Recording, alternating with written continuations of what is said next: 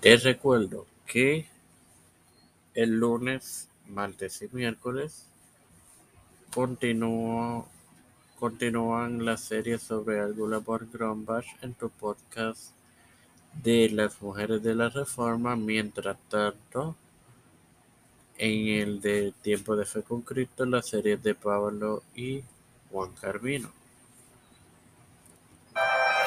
Este quien te da la bienvenida a esta décima edición de tu podcast Las Mujeres de la Reforma, de tu hermano, hermano Mario Hermoso, para continuar con la serie sobre Ardula von Grombach e iniciar la subserie sobre el compromiso con la reforma de,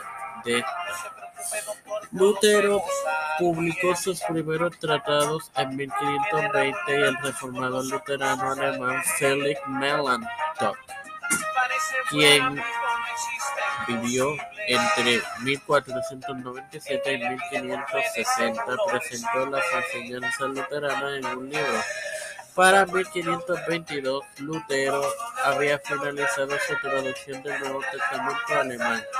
Argula leyó todos esos escritos y ese mismo año se había convertido en una partidaria de Lutero y había empezado una correspondencia con, con él y otros protestantes de pensamiento semejante.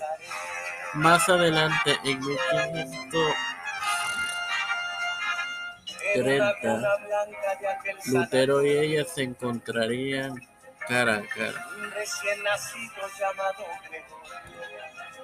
Sin más nada que agregar, mi, me despido en oración Padre Celestial y Dios de eterna misericordia y bondad. Estoy eternamente agradecido por el privilegio de educarme para educar, al igual que de tener esta plataforma tipo de fe con Cristo. No se preocupe por nada, querida enfermera. Te presento en oración. Primeramente me presento yo, luego a mi madre, a Jorge Coronante, Janet Rodríguez Paez, Pavela,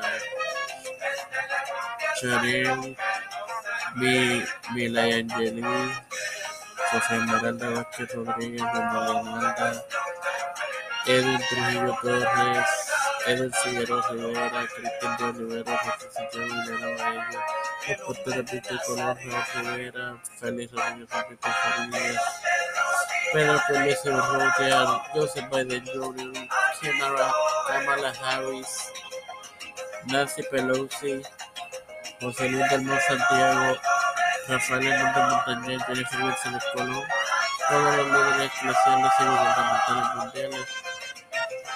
Todo esto humildemente lo presento y lo pido en el nombre del Padre, del Hijo y del Santo Espíritu.